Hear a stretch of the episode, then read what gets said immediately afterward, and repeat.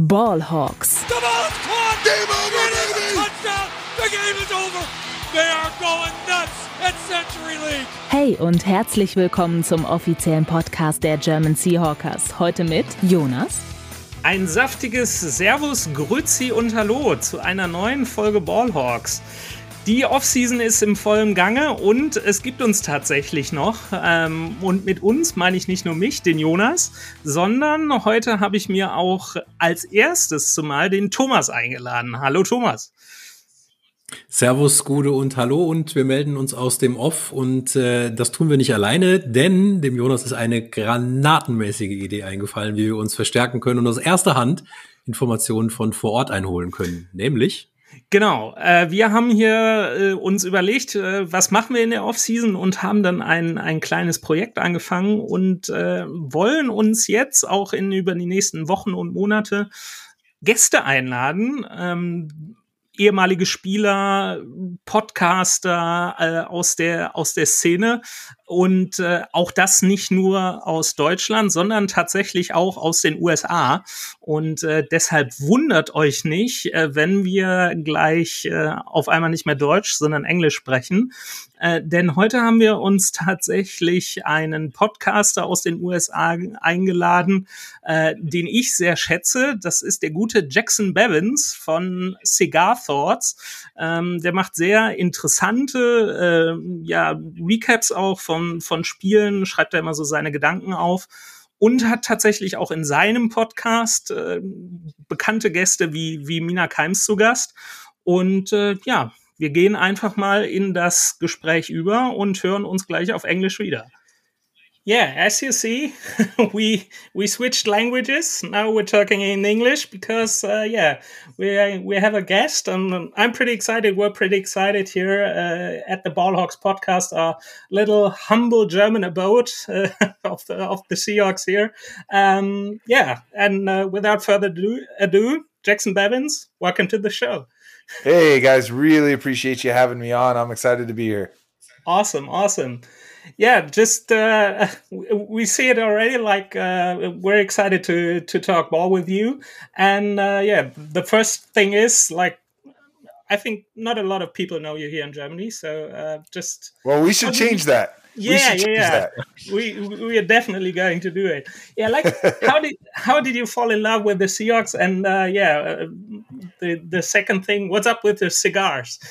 Okay, all right. Two two very good questions. So to answer the first one, um, I'm from Bellingham, Washington, which is a city about hour and a half north of Seattle, and uh, my mom is a huge football fan, and I was born the day before the Se- Seahawks season opener in 1983, and my parents didn't own a television at the time. And uh, so they like paid to stay in the hospital one more day so that I could watch my first Seahawks game Okay, even though my even though my eyes weren't open yet. and so uh and you know, I I actually was almost almost up until the day I was born, I was going to be named Marcus because Marcus Allen was my mom's favorite player. And then um sadly my my grandfather Jack passed away shortly before my birth, so I never got to meet him, but they they named me Jack's son and um and you know that that was cool too, but uh, yeah, so all all that to say, my mom's a huge football fan, and and because of where I was born, it was always kind of the Seahawks. As far as the cigars go, you know, um, I started getting into them just recreationally because uh, my father smoked cigars, and you know, Okay. you're you're growing up, you want to be like him. I was like 19, and you know, so I'm I'm saving up eight bucks to go buy five shitty cigars at the grocery store, and you know, be like my dad and all that. And then, um, and I liked it, but I didn't know what I was missing on um, until in shortly after college. I was living with some buddies at a place in town and was smoking a cigar out on the porch. And the neighbor came over. He's like, "You like cigars?" And I was like, "Yeah." What are you smoking? I showed him. He's like, "No, no, no, no, no, no, no. You cannot, you cannot be smoking this. Come on over." I walk in. He's got this whole room dedicated to cigars. He's got hundred different types of cigars in there. And I was like, oh my gosh, this is awesome. It gives me one to try. That was nicer. And I was like, oh, this is this is way better. It's like when you go from drinking shitty tequila when you're like young, and then you're like, oh God, but hey, at least it's, at least it's getting me drunk. And then you try nice tequila, and you're like, oh, okay, I can't really go back to that other stuff. That's okay. how it was. And so then I really started to like explore the cigar experience. Mm-hmm. And um, and anyway, not not to belabor the point, but when I started writing about the Seahawks and the stuff I was writing started to get more traction, um, I was like, okay, I need I need something searchable here. Like if people are wanting to find my articles, there's a million Seahawks articles out every yeah. week. What's what's something that stands out? And I was like, okay, well, what's unique about this experience for me? And I would always after the game smoke a cigar, think about what I wanted to write, and then write. And so I, I called it, you know, Seahawks cigar thoughts, and um, and that gave people something to kind of key in on if they were looking for my stuff. And then I noticed in the comment sections people were asking about the cigars I was smoking and almost as much as the game. And I was like, oh, okay, I need to. So I started including a, a, little section on the cigar at the end. And then that led to a cigar sponsorship, which led to an even better cigar sponsorship, which ultimately led to uh-huh. me releasing my own line of cigars. And yeah. so I'm, I'm fully into it now. awesome. Fully committed. Yeah. I am fully committed, man. Awesome. Yep. Awesome. Yeah, like like I said, I I listened to your uh, or, or, I first started uh, reading your cigar thoughts. I think 20, 2017, something like okay. that. And then I okay. started going into the podcast. Yeah, and I, I love it. Oh, so, that's uh, cool, man. Thank you. Yeah. That's very cool. So happy to have you. Yeah. Thank you obviously uh, we have to have to get uh, into the into the nitty gritty. let's let's do it. Yeah, it's um, yeah an off season like uh, we haven't seen in 14 years. That's right. So uh, yeah, obviously we, we we have to to to start with the big one, like uh, yeah, January 10th, 2024. Um, obviously, yeah, the biggest Seahawks related uh, event of the of the season uh, because we had to say goodbye to Pete Carroll. Yeah. Um, there were there were the rumblings in the fan base, like and between experts, that it might be time for for for Pete to yeah retire, get fired.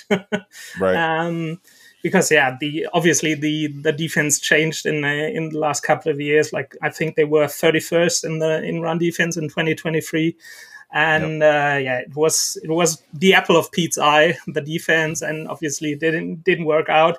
And a funny thing is, um, I went on the on the radio on, here in Germany, and I think January 9th, and uh, yeah, I I insisted that either Pete had to retire uh, or get fired by Jody Allen, and I I, I said I didn't believe in any of it. And a day later, it's yeah, all came crashing down. So yeah, just uh, um, yeah. Uh, from from that being said, like uh, listening to to Cigar's thoughts, I I always got the impression that you that you liked Pete, uh, obviously, and uh, mm-hmm. you always were like telling people, ah, be be mindful, careful what you wish for. Uh, when when he might be gone, uh, you don't know what's coming afterwards. So, uh, were you surprised that it did happen the way it did, and uh, how did you feel yeah. seeing Pete walk out of the out of the VMAC? I I was surprised, um, only because I thought that it was going to happen on Pete's terms you know, with with Jody Jody Allen essentially being the caretaker of Paul Allen's estate, um, you know, there's there's wording in his will that basically says she has to sell the team. Yeah. And so I was like, well, I don't think Jody's going to be the one who swings the axe. I think she's going to let Pete do his thing. The thing you got to remember is Carroll was not just the head coach; he was the VP of football operations. He was a C-suite executive of a five billion dollar franchise. You're you're creating more than just a hole at coach when you move on from Pete Carroll. And I was like, I, I just don't see Jody doing that. And she'll she'll let whoever the next owner is figure out what they want to do. Also, I figured they just let Pete call his shot and decide when he was done. So I was a little surprised from that standpoint. Um, as it set in, I was I was sad but ready for it. Okay. I've been I've been ready for it for mm-hmm. a couple years. If if he was going to be the coach again this year, I would have been cool with that for sure. But um it does from a pure football standpoint, it does make sense. It felt to me like the game from a strategic and schematic standpoint started to pass him by in about 2017. Yep. And I haven't seen a lot since then to convince me otherwise. It, it, seems like the gap between how Pete Carroll coaches and how the best teams in the NFL are coached continued to get wider.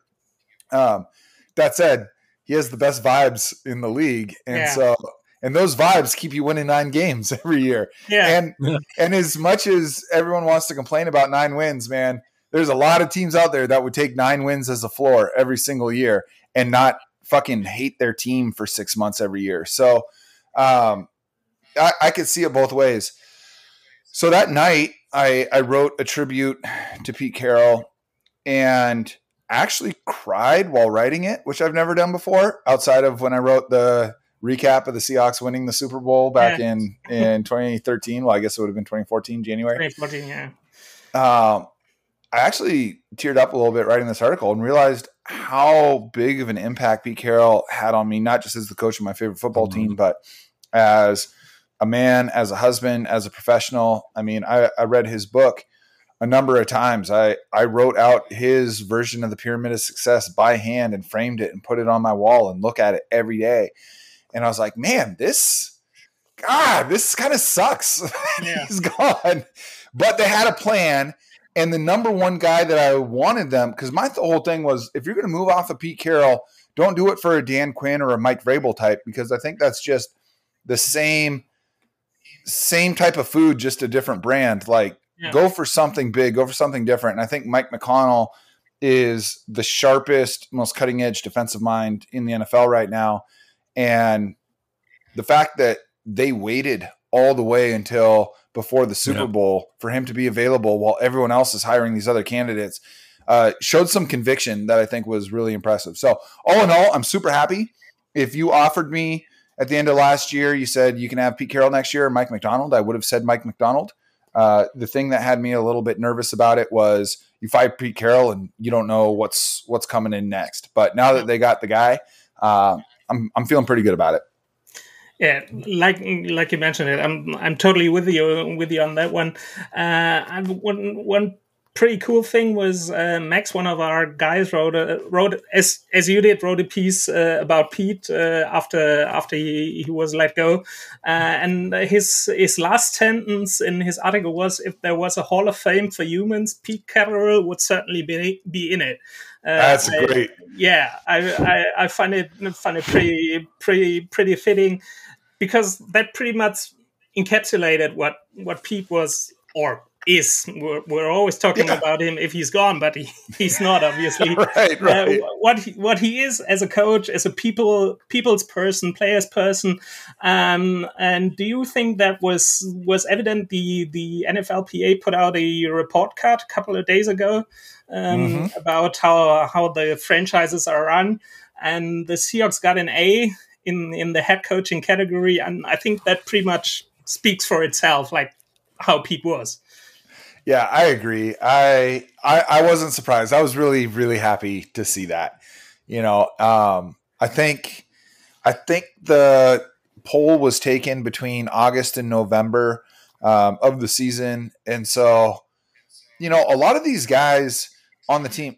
I, I think there were a lot of players from early in Pete's career that by the end were were kind of over it for whatever reason, right? Yeah. You know, they there there were interpersonal issues between Pete Carroll and Richard Sherman and Marshawn Lynch and Michael Bennett and Earl Thomas and Russell Wilson very publicly.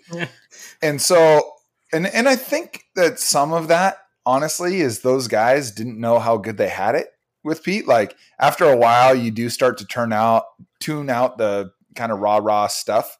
But you know, so I, I, get that, and I don't hold it against any of the players to just be like, yeah, this is getting a little cheesy or, or whatever. But on this roster, you have a bunch of guys where Pete Carroll is all they've known, or they've come over from bad organizations. You look at the safeties. Quandre Diggs came over from the Matt Patricia Detroit Lions. Jesus, Jamal, yeah.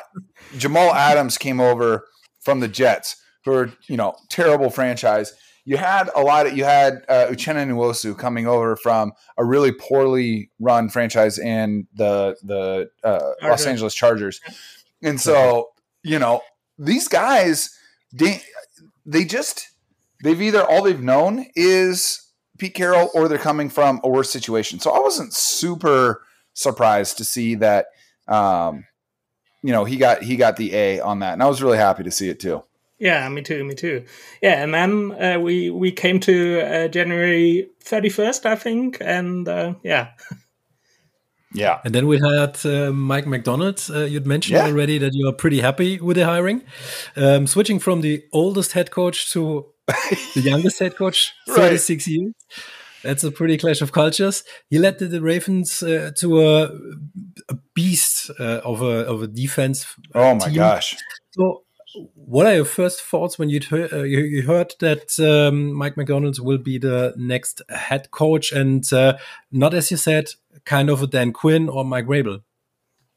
Yeah, yeah. I think. Um, well, you know, I'll, I'll, I'll tell you what I think, but I'm, I'm curious. What was your guys' reaction when you found out that they hired Mike Macdonald? Like Thomas, how'd you feel? Uh, my first thoughts were like, um, oh, you need to be something new in this organization. Uh, like that, uh, they lost their edge and mm. their idea of playing the ball. So they were not able to run the ball to defend the run game. So, and I said, oh, either you're stuck with uh, really something new or you try something like Vrabel, in my opinion. So mm-hmm. that I was 50 50 and I said, okay, let's, let, let's try it. But um, I'm 100% right there with you. Like, I think if you're going to do it, you got to swing big. And I think Mike Macdonald was the biggest yeah. swing you could take in this coaching cycle. Yeah, I, that was, that was really exciting. And, you know, they gave him a big six year contract. Like, yeah. it, you really do get the sense that they're going to let yeah. him build a program. Yeah, definitely. Um, like um, time for a rebuild. Yeah, not yet. Chiming in there, like myself, I just yeah, I'm seeing seeing you got McVay and Shanahan in in your division. Uh, I think it's it's the right way to go. Not just the the question was, do you want to like the NFL goes goes offensive uh, right now, so it's a it's a it's an offensive league. It's a quarterback league, and uh, yeah, the the question was, do you want to hire like the third best offensive head coach in the in the division? In the division, right? Well, yeah. Do do you want to sign the best defensive head coach, like to to to cancel those those guys out? And yeah, um, I'm I love it too. So yeah, I'm pretty excited. Yeah, no, I I'm I'm, I'm with you, and you know, I mean, the way that his former coaches and players talk about him, you don't get the sense that this is some hotshot Cliff Kingsbury type that's just like young and cool and whatever. Like that's all good, but it's like this is a dude who is obsessed with the details of football, who is uh. obsessed with maximizing matchups, and who isn't. He's young enough that he hasn't spent 30 years coaching a certain way. You know, he's he's super sharp. He he graduated magna cum laude from in finance from uh, I forget which Ivy League school. He was going to go be uh, a, a day trader. Like this is a really really sharp guy, and to do that job well, you have to be willing to pivot quickly with new information. And I think there's a big overlap between that and the NFL. So, uh, yeah, I I like the process behind the hire. We'll see. Maybe he'll suck. We all thought Brandon Staley was going to be an yeah. awesome head coach for the Chargers, and he sucked. Yeah. So I'm not like saying Mike Macdonald is you know headed for the Hall of Fame or anything. I'm just saying like the early returns are good, and I think the process behind hiring him was good. Yeah, it's a process. You mentioned it, and uh, and also what we will see next season is the mighty John Schneider. So mm-hmm. he earns a lot of uh, yeah uh, competence with uh, Pete Carroll's now gone. So, what are your expectations in collaboration between the new head coach and the new mighty John Schneider? Is it realistic from your point of view to expect a season like nine or 10 wins, or do you say the process will take much more time than we think, maybe? You know, uh, it's a great question. I, with the caveat that obviously there's a lot of roster decisions to be made, right? We don't mm-hmm. know if Leonard Williams or Jordyn Brooks or Quandre Diggs yep. or Jamal Adams or Tyler Lockett are going to be on this team. But assuming they keep most of those guys, and I I think that they will, and assuming they get some contribution from free agents and this year's draft, I think they're primed if the defense is better, I see no reason why the offense should be any worse. I think we saw the offense's floor last year with Geno at quarterback, the two running backs that they have, the three receivers that they have. When the offensive line was hurt, they weren't that good. When the offensive line was healthy, they were like a top five offense. And so I, I expect the offense to be a top 10 ish offense this year. If Mike Macdonald can get the Seahawks from a bottom five offense to like a league average or defense to a league average defense, then yeah, um, I, I think I think nine wins is a conservative estimate. I would bet right now, if I had to pick a number and I get a bunch of money if I get exactly right, I would guess 10 wins for the Seahawks next year. Ooh, let's go. So it's a pretty new coaching staff. So everyone seems to be fired, but not uh, not everyone. Only Karl Scott remains from uh, the That's Carroll right. staff. So Macdonald signed uh, because Seahawks were willing to give him a new clean slate. What do you think? Is it possible to say, okay, let's let's fire the whole house and burn it down and just restart everything? Is it easier? Yeah. Uh, I, th- I think so. Um, and it's not uncommon when you hire a new head coach that they come in and it's like, I want, I want my guys. Now the difference here is you don't have an established head coach. Um, but I, I know that Schneider said when he brought in Mike Macdonald, he part of the deal was, yeah, we're going to let you pick your staff. And it's just, look, it's it's the nature of the business. These these coordinators, unless you're like really a top level coordinator to the point where you're getting your own head coaching interviews, if you're if you're a Shane Waldron, you're tied to your coach, right? If you're a Sanjay Lal and you're a wide receivers coach, you're you're tied to the head coach. And so head coach gets fired, they get scattered to the wind, and they're all looking for for their next job. Um, I think that's pretty common. Uh, and honestly, I'm I'm glad there's there's not a lot about the position like outside of the natural talent that the Seahawks have. I think they've done a really good job of acquiring talent over the last three seasons or so. Uh, there's not a lot I see where I'm like, this is an extremely well coached offensive line or an extremely well coached receiving core Mhm. or an extremely well coached secondary. So there there was nothing that I was really like, oh, please keep this guy. Um, I was I was fine with let the new guy have a clean slate. Yeah, But- guys. But counterpoint with that, there's going to be some learning, right? Yeah. I don't necessarily think these guys are going to come out of the gate just everything clicking. They're going to have to learn each other and learn how to communicate in game and, and chain of command and all that stuff. Yep, it will also take some time.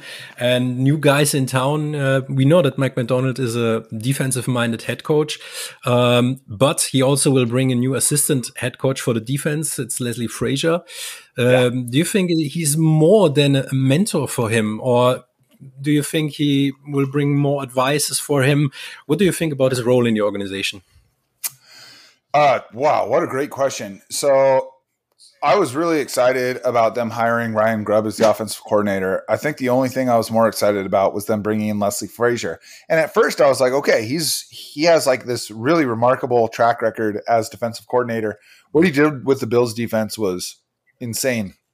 Yeah. I was like, okay, that seems a little superfluous. Uh, if you're not bringing him in to be defensive coordinator, he's assistant head coach, defensive head coach. So maybe he's going to, you know, help kind of blend uh, the the Leslie Frazier defense with the Mike Macdonald defense so that it doesn't get stale, doesn't get figured out. But then I learned that Frazier has been a mentor to uh, Macdonald for a long time, and Leslie Frazier has been through the get nom- get promoted essentially from defensive coordinator to head coach, and he didn't do great. And to have someone in your ear that you already have a mentor mentee relationship with who says like hey here's what i wish i had known when i was a head coach for the first time here's what to look out for like to me that is super exciting because when you go from coordinator to head coach it's like promoting your best salesperson to ceo or your hr director your human resources director to ceo or your Yeah. best Uh, you know accountant to ceo it is a totally different deal there is so much more within the scope of your responsibilities that you have to be aware of and to me having someone who's been there even if it isn't from the outside looking in considered a successful stint, he can say, "Look, here's how I fucked up. Like, here's what I wish I knew. Let me tell you this right now." yeah, good point of view. Um, we also have a European coach uh, in the Seahawks organization. Yeah, yeah, we do. Yeah. Ooh, funny question. Uh, do you mind his British accent? And uh, another question: What role do you see for him in the team? Uh, okay, so to answer the first question first, I was we were actually just talking about this on on my podcast yesterday, um, and, and I think it just came out this morning. And uh, I was we were talking with with Corbin Smith, who's one of the beat reporters for the Seahawks and a former football coach himself. And we were talking about how the accent might actually make what he says more memorable, right? Because all these guys have like four or five coaches in their ear every day, no. and so you might like remember the British accent more. you know, when you're thinking back through everything that happened in practice or in the film study. Um, but as far as his role, you know, what he got out of he was a defensive line specialist in Dallas, um, and what we saw from obviously there's a lot of talent there, and you can say, well, yeah, of course you have Micah Parsons. How how bad could your defensive line be? Um, mm. A lot of those guys really credit the coaching of Aden Durde to being as good as they are. I mean, it's one thing to acquire talent, it's another thing entirely to maximize it. And I think that's something that Seattle's been missing a great deal. They've done a good job of talent acquisition the last couple of years. I don't think they've done a great job of maximizing that talent. And that's what Mike Macdonald has done. That's what Aden Durde has done. And Macdonald in his initial press conference, he talked a lot about, hey, I'm going to be the defensive coordinator. Like, we're going to hire a defensive coordinator, but I'm going to call those plays until someone earns the right to call those plays for me. So I think Durde's um, impact is going to be most notable, at least this first year, in how well he can get the defense to really commit to the scheme and learn it and and drill down on the details. And I'm sure he'll have some input on play calls on Sunday. And and Mike Macdonald may may get to a point by the bye week where he's like, you know what, shit, this is a lot. I, now I'm thinking about timeouts. I'm thinking about fourth down decision mm-hmm. making. I'm thinking about offensive personnel. Like it actually would be great to have someone call these plays for me. But I think initially we're going to see Durde's impact Monday through Saturday as opposed to on Sundays. I think He's so excited to start. Yeah, definitely. It, it was like a pretty, pretty evident in the process because you don't have a lot of like NFL experience in the in the in the coaching That's staff, right. and uh, yeah, Durde was uh, yeah in his press conference. I, his press conference was was awesome. He was just so willing to learn and um, in in this new role and I think it's it's perfect for him that that Macdonald is calling the plays and he, he gets so to too. learn and uh, yeah I think that's that that's a pretty good fit and you you see the plan behind behind all of that. Like he has to put together his first coaching staff. He he doesn't have a coaching tree uh, right now. That's right. So putting it all together I think it's what's excites most fans uh, right now. And and speaking of new coaches, uh, we we finally have a Harbaugh in the house. Yeah, we got a Harbaugh. Yeah, not Jim, uh, not John, but Jay. and uh, yeah, I think uh, I, I always get it twisted. He's the son of John, right? That's right. Yeah, yeah, yeah. So uh, obviously, uh, Macdonald has has the Harbaugh history. Like he he was the defensive coordinator in Michigan. He uh, I think went to the Ravens in 2014 as an intern and worked his way all the all the way up uh, to to defensive coordinator. So um, yeah, I think it's it's a pretty good fit. But on on the other hand, like we talked about the all the coaches being let go. Um, I think the, the the special teams fared pretty well under under under Larry Izzo. So so do you do you agree that there was a change necessary, or the, or would you rather have kept Larry Izzo? I thought, yeah, I thought Izzo done a great. I mean, the the Seahawks special teams have been excellent. I that's a, that's a really good point. I, I I'll be honest, I hadn't thought very much about that.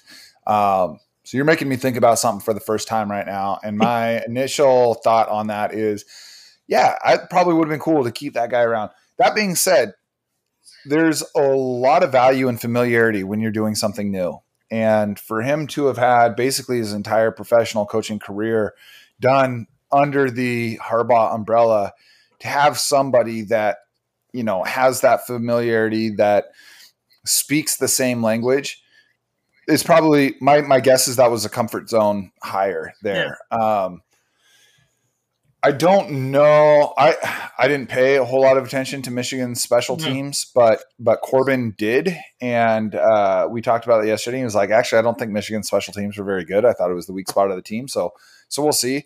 That being said, like the way that we feel about our special teams, especially now that we don't really have kick returns anymore, yeah, comes down to does the kicker make their kicks, and do you have yeah. a good punter? so like I don't know how much the coaching on that is going to matter a ton. Um, I think the Seahawks have a pretty good kicker, and I think they have an elite punter, and that will probably make Jay Harbaugh look pretty good. Okay, yeah, I think uh, the, the, that's always the the thing with special teams. Like you, you always see the kickers, and people get upset of Jason Myers not making kicks and stuff like that. And uh, yeah, you you have all the all the, the, the the punt and kick coverage. I think was was awesome in the in the last couple of years. Like uh, you have uh, Jerrick Reed, who was a seventh rounder last year, if I'm not that's right mistaken, yep. and he was playing really well as a as a special teamer. And yeah, I think that that all plays into it. And yeah, but the the Harbaugh name is uh, is in the building finally, and yeah, yeah. pretty excited. Um, one other thing you you mentioned, or one other person you mentioned, uh, is obviously Ryan Grubb. yeah. so uh, it, it, it, was pretty wild. So uh, he he didn't he didn't get the U-Dub gig, and uh, yeah, I think it was uh, I don't know if he if he was necessarily upset, but yeah, he was he was a bit grumpy about it. Uh, went to Alabama with Kalen DeBoer. that was so weird. The whole yeah. that whole thing was so weird it was crazy, like standing in front of the donor saying, like, "Yeah, I'm your uh, offensive coordinator." Nothing was, nothing was declared, and, and, I believed him. I was like, "Oh man, I was really hoping." Yeah. Can I can I tell you guys? Can I tell you guys a story about this? Yeah, sure. Sure. So, uh, the the guy I work with for all the cigar stuff that we do, his company is Seattle Cigar Concierge and he is like insanely tied to the UW football program. Uh, in fact, I, I think he'd be okay with me saying this, but uh, he played for UW um, in the 90s and has stayed really close with them. And in fact, when Michael Penix beat Texas and they were all smoking those Heisman cigars, he's the one that put that together for Michael Penix. Like okay. he is, he's in that building, right? So anyway, he texted me out of the blue the day before. Do you guys follow the whole kind of like diner thing where people were like taking pictures of yeah. Dino's Ryan Grubb and, and John Schneider and Mike Macdonald at, yeah. at Dino's, right? Dino's diner, so yeah. the day before that, I get a text. No, that morning, that morning, I get a text from my cigar guy, and he's like, "Hey, just so you know, Grubb is still an option." And I was like, "What?" like, oh man, he just he just went and told a billion dollars worth of Alabama boosters that he's the offensive coordinator. And he's like, I was like, where are you getting that from? He's like, I just had coffee with the athletic director of UW, and he had, and Grubb hasn't signed his contract yet. And I was like, oh, that's interesting. Sure enough, like eight hours later, all these pictures start coming through. And then that night, Bob Condotta says Ryan Grubb's expected to be announced as the offensive coordinator. I was like, that's really cool. Like, turns out my guy knows his shit. So that was awesome yeah, yeah. So awesome. you have the best connections, yeah. yeah, totally. Yeah, exactly. Yeah, I think the uh, the the buzz is pretty pretty pretty good around because yeah, the UW fared really good in the in the in the last uh, last college football season. They they sure did. They went to the national championship and yeah, so uh, I think the there are expectations, like really with the uh, with the uh, with the players the the CF, Seahawks got there, and uh, yeah, Grubb being here. So uh, it, I've found it pretty interesting that in, in in his press conference he said the NFL always was his goal, and mm, mm-hmm, mm-hmm. yeah, I think that that played into it. Like he, he got got the chance to to to get the the Seahawks gig, and I think he he, he didn't mind. so mm-hmm. uh, yeah, what what can we can can we expect from from Grubb because he also doesn't have any prior NFL coaching experience. Yeah, I think that's going to be really really interesting. Um, I think one of the things that is so exciting to me about Ryan Grubb is that he has not run the same offensive system at his various stops, whether it was Eastern Michigan or Fresno State or UW.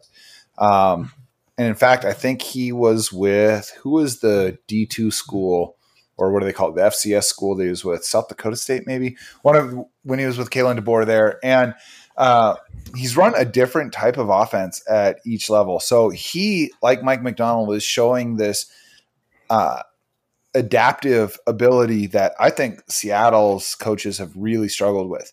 You know, I'm fond of saying that I think the NFL is the fastest learning organism on this planet. You have yeah. six, you know, what is it, 25 coaches spending 60 hours a week grinding tape on the opponents. Like they're going to figure out your tendencies. There's no hiding tendencies. So you have to be able to counterpunch once they start to run plays, whether it's on offense or defense, that hinders what you're trying to do. You know, yes, there are some schemes like the Shanahan tree scheme that just that plays fucking everywhere. Like that shit is so good. And the NFL will figure it out at some point, but they haven't yet. For most schemes, though, you have to be able to adapt. And I really liked Shane Waldron's scheme. I really didn't like that if he went against a defense that was capable of stopping what he wanted to do first, he didn't seem like he had an answer. And with Ryan Grubb, we've seen zone running schemes, we've seen gap running schemes, we've seen power under center running schemes. Um, we've seen more spread type offenses, we've seen more motion type offenses uh, in terms of passing. The thing that's exciting to me is I think there's a lot of talent over his best offense ever was what they had in Washington yeah. this past year. I mean, to lead Division One football in offense and almost win a national championship on the strength of your offense. Uh, you know, you you can make a case that he was the best offensive coordinator in all of college football. I like that there's a lot of talent overlap at the important positions. I think Dillon Johnson, the running back, profiles very similarly to Zach Charbonnet and how they run. I think that Rome Odunze and DK Metcalf have a lot of overlap. I think Tyler Lockett and Jackson Smith-Njigba are both capable of doing a lot of the inside outside back and forth work that uh, Jalen McMillan or Ja'Lynn Polk and, and McMillan did uh, at UW. The question is going to be, do they have the guys up front? Because UW recruited the hell out of the offensive line. They they had a borderline NFL offensive line there. I also think that there's a ton of overlap in the strengths and shortcomings of Geno Smith and Michael Penix. Uh, I think that they are both elite second and third level throwers. I think that they both have a tough time uh, keeping the ball low when under pressure. And I think they're both just mobile enough, but not enough to scare you with their feet. I think there is a ton of overlap between those two. He's also never had a weapon like Ken Walker, right? I think I think the Ken Walker is one of the five best runners of the football on the planet, and I don't think he's ever had a guy like that before. So that's encouraging. But you know, Michael Penix had the most time to throw of any quarterback in the NFL or in college football last yeah. year. Like he had all day back there. That is not going to exist in the NFL, and it's certainly not going to exist behind this offensive line as it's currently constructed. So, can he adapt? Can he hmm. build in quicker reads? Can he build in plays that aren't reliant? I mean, your hash marks in the NFL are a lot closer to each other than they are in college. When you have a big armed quarterback, you can really take advantage of these giant splits between the end of your offensive line and your closest wide receiver. You don't to the far side of the field if you trust that your quarterback has the zip on his ball to make that throw. Penix has that zip, Geno has that zip, but you don't get the geometry is different in the NFL and you can't spread out as much. And your offensive line can't have as wide as splits either because NFL defensive linemen are too good. They'll take advantage of it, they'll go right through it. So, it, to me, it's all going to hinge on his ability to adapt to those things.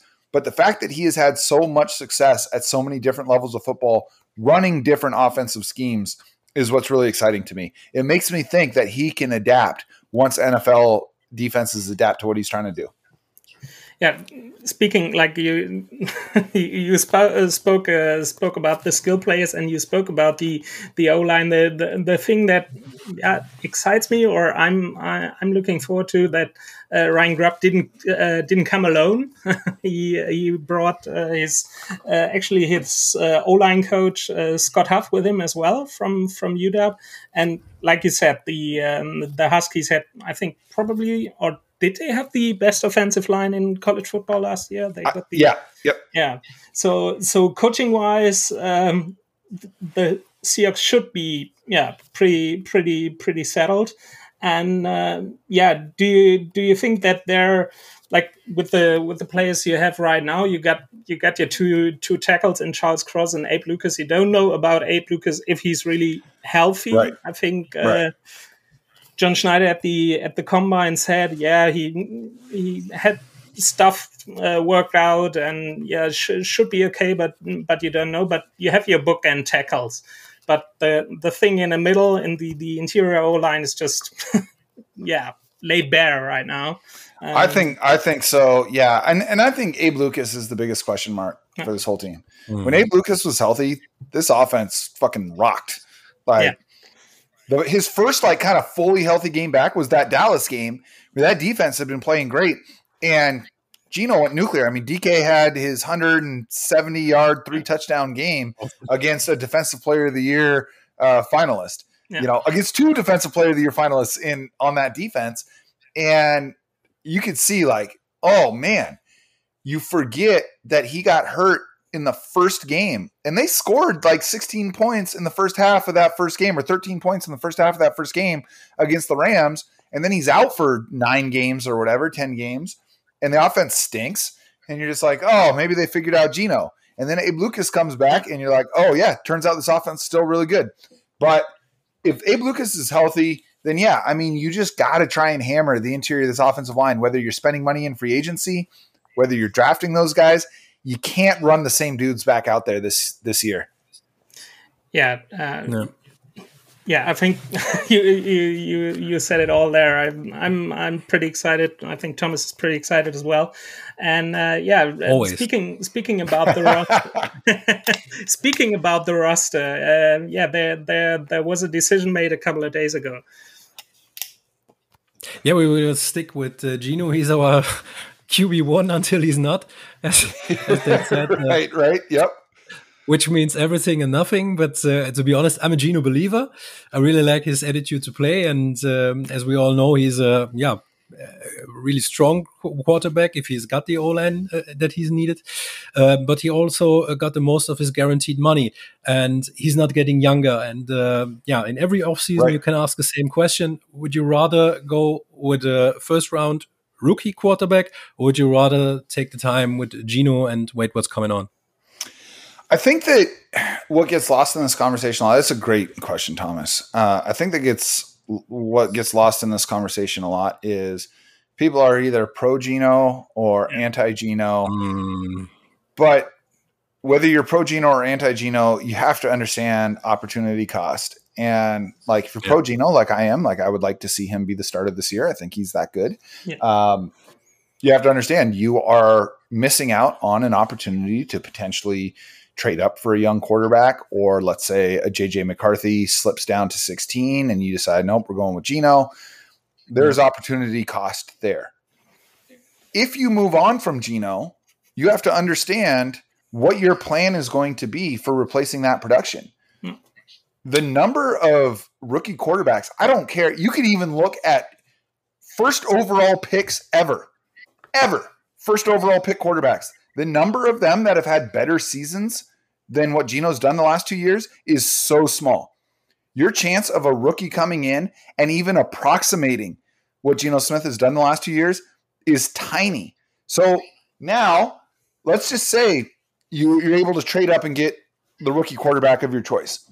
First of all, it's going to cost you your first round pick plus whatever you get for Geno plus plus plus. But let's say you're willing to do that. Chances are year one, you're going to get worse quarterback play than you would have gotten from Geno. Sure, it frees up $20 million to do some stuff. You also have a huge dead cap hit if you do that. So now you've you've robbed from your savings, you know, your draft picks to all go all in on this rookie quarterback. You're probably going to be worse at the position in year one, which means you've wasted a year of Devin Witherspoon's rookie contract. You've wasted a year of Jackson Smith-Njigba's rookie contract. You've wasted the final year of Uchenna Nwosu's contract. You've wasted a year of DK Metcalf's contract. You've wasted maybe the last year of Tyler Lockett's contract. Like there is huge cost to resetting at quarterback. This roster, in my opinion, is not set up to for a teardown. I think that they have rechurned this roster with young, up and coming talent, much of which is cheap to try and win over the next three years. And you are probably almost certainly setting that timeline back an entire year if you move off of Geno. Yeah.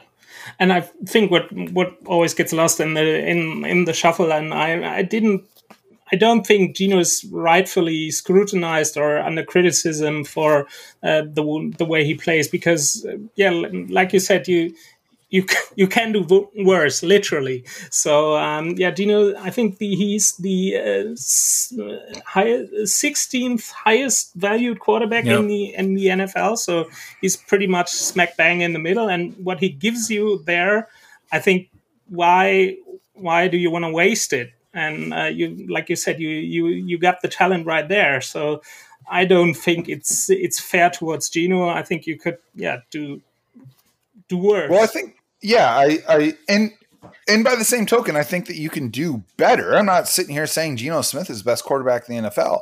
I'm just saying you're already enjoying a market inefficiency at the most important position yeah. in football. He's a, you say he's the 16th highest paid quarterback. He's better than the 16th best quarterback. In yeah. fact, we had Steven Ruiz from the Ringer, who I think does the best quarterback rankings in America, and he is Geno eighth. So even if you don't think he's that good and you think maybe he's 10th or 12th, the difference between the 10th best quarterback and the 16th best quarterback is pretty huge. And so if you can pay him like the 16th and yeah. get the 10th, that's awesome. You should not be looking to move off of that.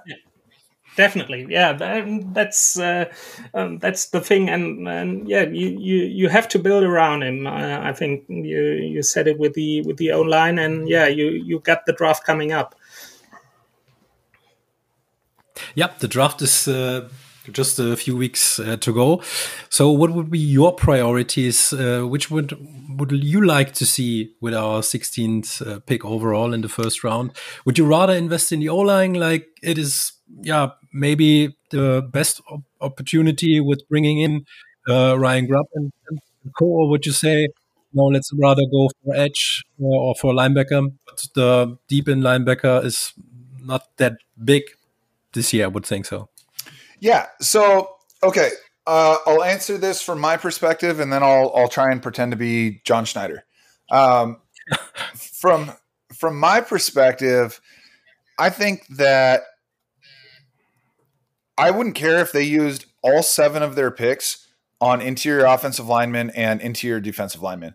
Like honestly, mm. if if every single pick they make in the draft lines up within 12 feet of the football, I'll be thrilled because that's what I wanted them to do last year. And then they leaned into their strengths, right? They already had a good secondary and they drafted Devin Witherspoon.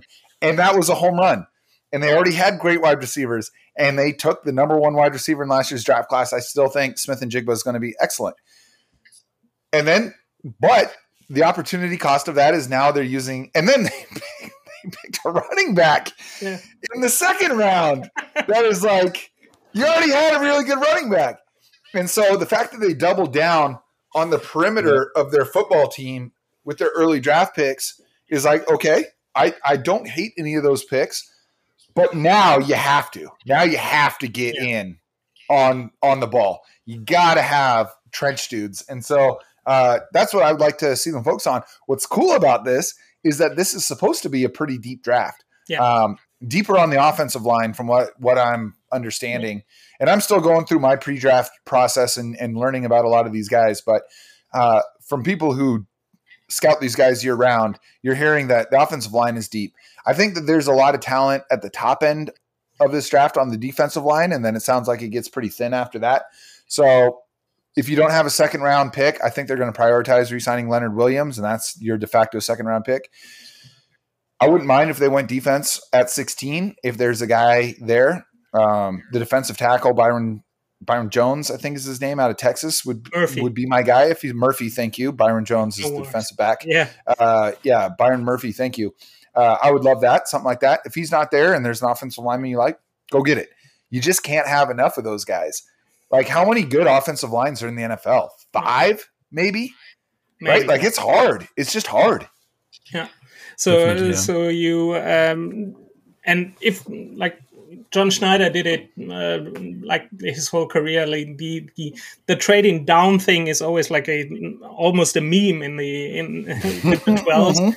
Um, you don't have a second round pick, so do you think that he's considering uh, going um, uh, going down and getting getting another second round pick or getting a getting a second round pick uh, um, after all or do you think like if if he's going for best player available i think in in the last couple of years which i like. I agree. uh, they they always or they pretty much drafted for needs for for for a couple of years and i think that really didn't go well and uh, Man. yeah so You said it. I couldn't agree more. Yeah, so uh, if if the right player is there at at 16, do you think um, they they're gonna go for it, or if he's not there, they considering like getting getting another or getting a second rounder? Yeah, I think. So okay, so this is a lead into me pretending to be John Schneider. it comes down to I, I think you have to put your draft board into buckets. Like certainly you want to have them in order, but I think having tiers is really important. And if you need to figure out how many players in this draft you think are worth the 16th overall pick. And that might be 10 guys, it might be 12 guys. Hell, maybe you think there's 20 guys. And if that's the case, you stick and pick. Yeah. If you think there's 12 guys that you would be happy to take at 16, you have to make a choice. Do I wait and hope that one of those guys falls to me at 16? Do I trade up to try and go get one of those guys? Or if it comes to me at 16 and all 12 of my dudes are off the board, then I am looking to trade back. And I think that when you're missing a second round pick, if you have the opportunity, and let's say you think the next tier, let's say the last guy on your board of dudes that you're excited to draft at 16 goes right in front of you. And then your next tier is 10 dudes. Okay, you can trade all the way back to pick 25 now. Find a trade partner somewhere in there. Pick up an extra third rounder to drop back. And then now you've got three third rounders, and you can maybe package two of those to move back up into the second round. That's how I would approach it if I was John Schneider. And given his track history, I'm guessing that's how he's going to approach it. Probably, yeah. But I think I think it's all going to come down to is one of your guys that you're like, yes, I would be excited to take him at 16. Is he there? Other than that, I I think that you have to be really open to not just saying, "Ugh, God." I mean, I like this guy, but I, I only like him as much as the next nine guys after him. Mm. Well, then try and move back and take one of those guys and get an extra third out of the deal. yeah. So my And, best uh, case yeah. scenario would be trade down a little and try to get Troy Fautanu for the O line. But maybe I would love that. And it's and with how deep offensive tackle is, you might be able to do that. because I think he, uh, speaking of Troy Fautanu, um, he he played tackle at UW, but That's right. not uh, not really the, the the body type for, for for playing tackle in the NFL. I think he would be more suited to play guard, and you have a need there. Well, and you've got the familiarity with Ryan Grubb. I think that's why you're seeing him mocked to Seattle a lot. And Ryan Grubb will be able to tell Mike Macdonald and John Schneider, yes, I think this guy is capable of playing guard.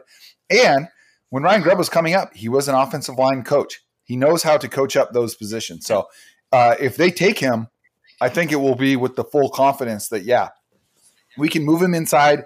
And if Abe Lucas isn't right, we can push him back out to tackle. Yeah. And uh, yeah, speaking not only about the draft, but uh, yeah, free agency as well is where um, I think Thomas just gone. um, um, I'll I'll continue. hey, all right, all right. I hope, I hope he makes it back. I like Thomas. Yeah, yeah, yeah. Come on.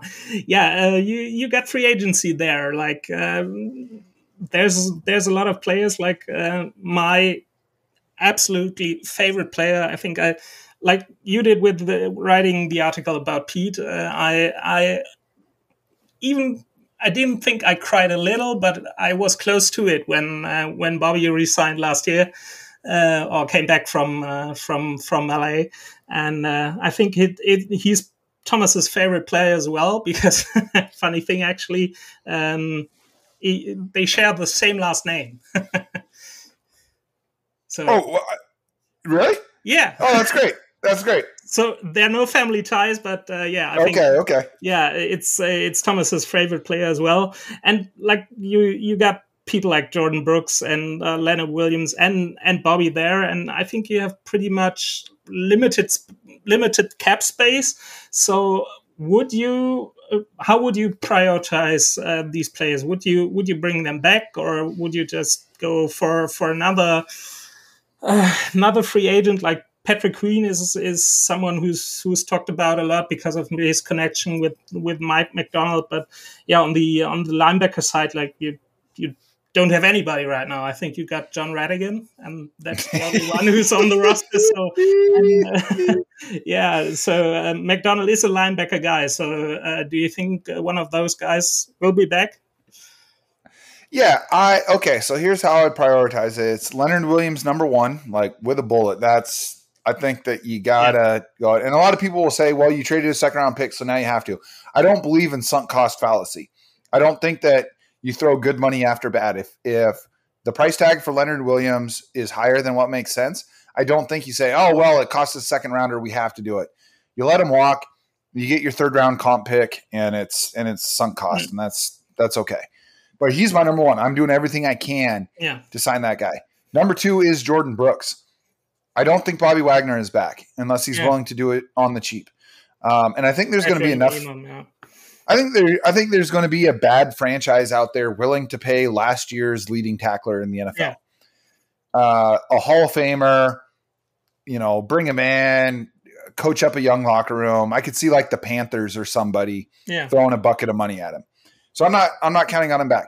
You can't be replacing both of your linebackers. Yeah, and I think that Okay, so Jordyn Brooks and Patrick, you mentioned Patrick Queen, and he's somebody that you're right has been tied to Seattle a lot in this because of his, you know the fact that he's played for Mike Macdonald. Hmm. He was also kind of there's a lot of people on Seahawks Twitter that really wanted Seattle to draft Patrick Queen and were upset that they took Jordyn Brooks instead of Patrick Queen. They well, drafted that, back to back. I think they were drafted back to back in the same first round of the same year. Yeah. And the thing that I mean, Patrick Queen is coming off of two excellent years in a row yeah. because Mike Macdonald has been there. People forget that first year, Jordyn Brooks was much better than Patrick Queen was. Yeah. Ravens fans were not happy with Patrick Queen, and yeah. their defense stunk. And then Macdonald came in, and him and Justin Madubuike and Jadeveon Clowney has this amazing year. Ridiculous. You know, and, yeah. and obviously like Kyle Hamilton. Kyle Hamilton and Roquan Smith, and it's like, oh my God, like Patrick Queen is awesome because Patrick Queen has been awesome for the last two years, I think he's going to cost more than Jordyn Brooks. Yeah. I'm not convinced that he's a better player than Jordyn Brooks, and I think they have a lot of skill set overlap. So if I if I was Seattle, I would take what I assume is someone that's at least 95% of what Patrick Queen is, and you can probably pay him 80% of what Patrick Queen is. Yeah. That's a market inefficiency. I would like to see him number two. Uh, after that, Diggs then Lockett, but in the same tier. Yeah. I think are guys that I think have a ton of value in I think they have a ton of value in the locker room, and I think they're tougher to replace on the open market mm-hmm. than you think. Um, I think Jamal Adams is out of there. I think yeah. that's like a, uh, a guarantee. Foregone conclusion, yeah. Yes, but you've got Julian Love, who played really well down the stretch, and you can put you you got to be careful about creating holes in your roster. No. Uh, so I'd like to see Diggs probably my number three. And then Lockett, I, I have a lot of faith in Jackson Smith-Njigba to replace Lockett if necessary. Um, but cutting Jamal Adams is going to free up a lot of cap space. I think you can restructure Lockett or Diggs and clear up some cap space. I think you can get four of these guys. I don't really care about Will Dissly. Yeah. Uh, no, I, I love Noah Fant, but I think he's kind of wasted in Seattle. I, I think he deserves to go spread his wings elsewhere. Yep. So those would be the top four in order. I would go Leonard Williams one, Jordyn Brooks two, Quandre Diggs three, Tyler Lockett four, and then I don't really care after that.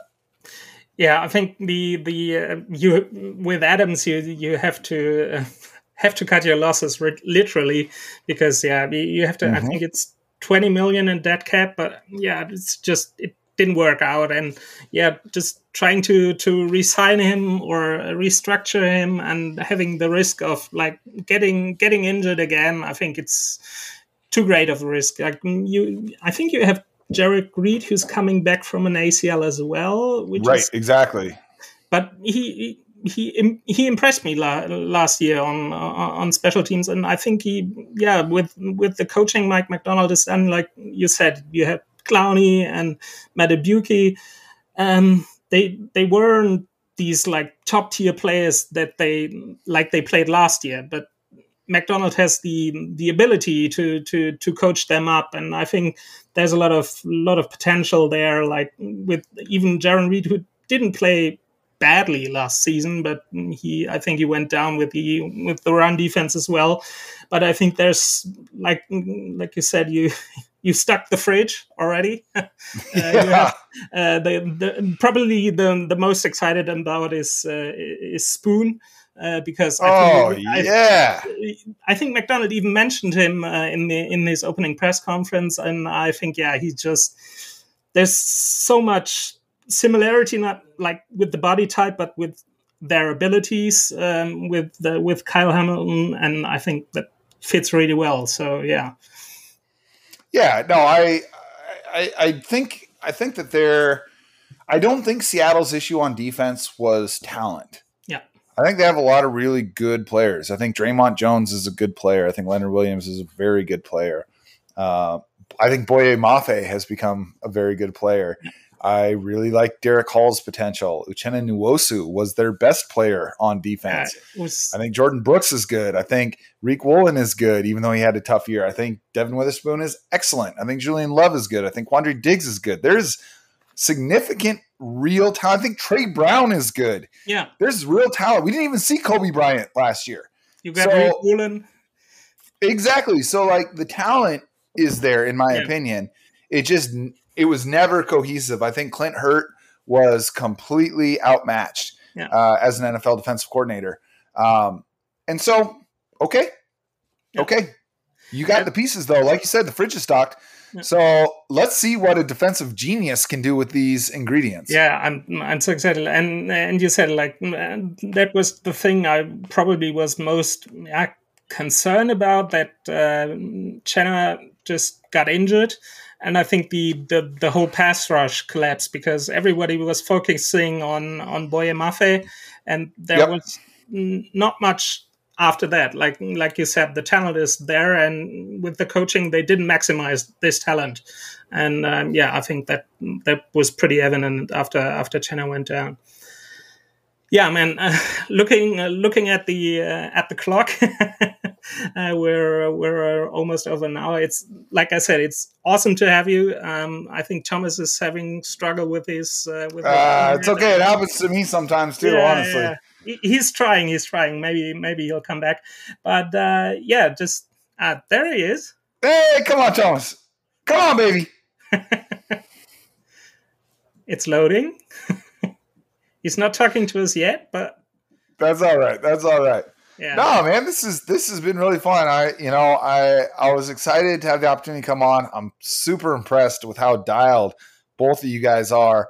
Uh, both you, Jonas and Thomas, in terms of what you know about the Seahawks, understand the intricacies of it. You know, I love talking ball, and I get really excited when I talk ball with ball knowers, and y'all know ball. So thank you for having me yeah uh, thanking th- thank you for being being here like the seahawks are just like like i said i um we're the one of the biggest um, uh, booster clubs in uh, in europe uh, okay yeah so tell me actually tell me about this so like i know multiple seahawks fans in the united kingdom yeah.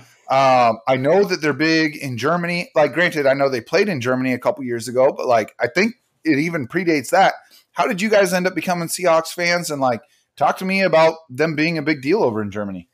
yeah, I think it it all it uh, you know, the the stars aligned. I would say because uh, yeah, the the Super Bowl was always like uh, on on TV here in in Germany, but only the Super Bowl, and um, yeah, the uh, the the TV got into into the regular season of the NFL right around when the LOB happened. So oh yeah, the, the yeah we're we're on TV, free TV in Germany, um, pretty much uh, all the time. So yeah, that's that's when it all started. Like in 2020, I would have been I would have been a Seahawks fan.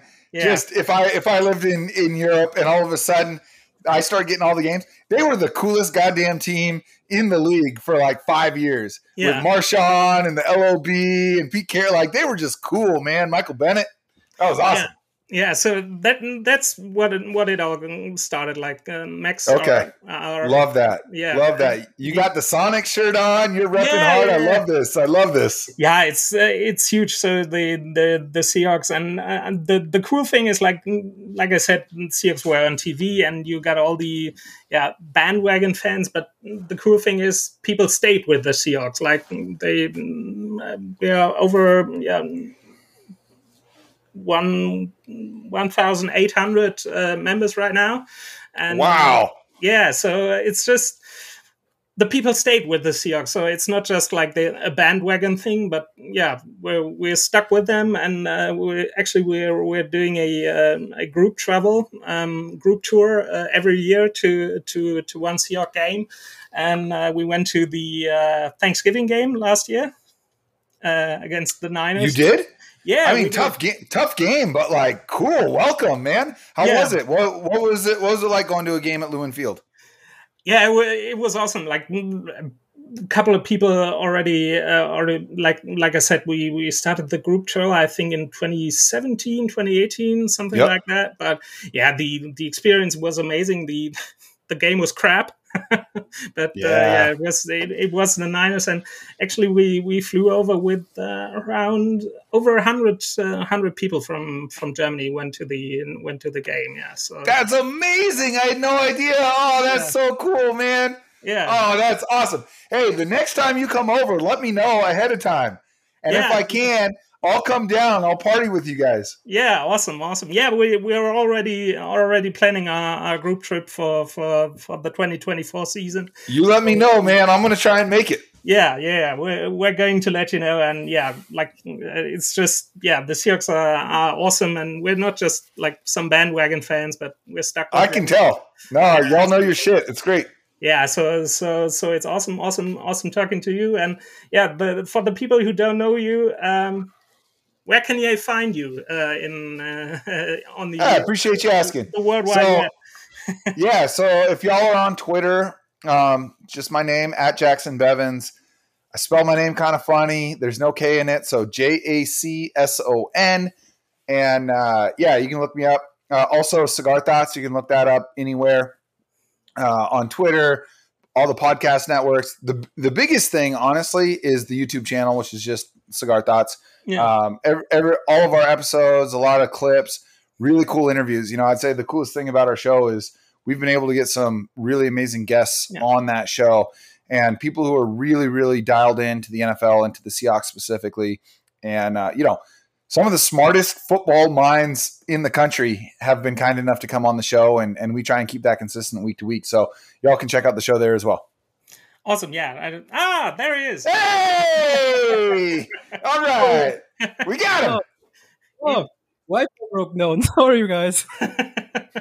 yeah, I was, I was just culpa. talking to to Jacson. We're, we're wrapping things up here. So uh, yeah, awesome, awesome that you can uh, can join us again. And uh, yeah, like awesome awesome talking to you. I love it. And uh, yeah if uh, if there's ever a chance like uh, you you want to come back maybe during the season something like that uh, we anytime we, fellas. You let me know. I, I, would love to do it again. We we love to have you. Yeah. And uh, yeah wrapping things up uh, like like we always do we we say our goodbyes with the yeah go hawks. Go hawks. Go hawks. Touchdown! Seahawks! Weitere Infos zu den German Seahawkers gibt's natürlich auch auf unserer Website unter germanseahawkers.com.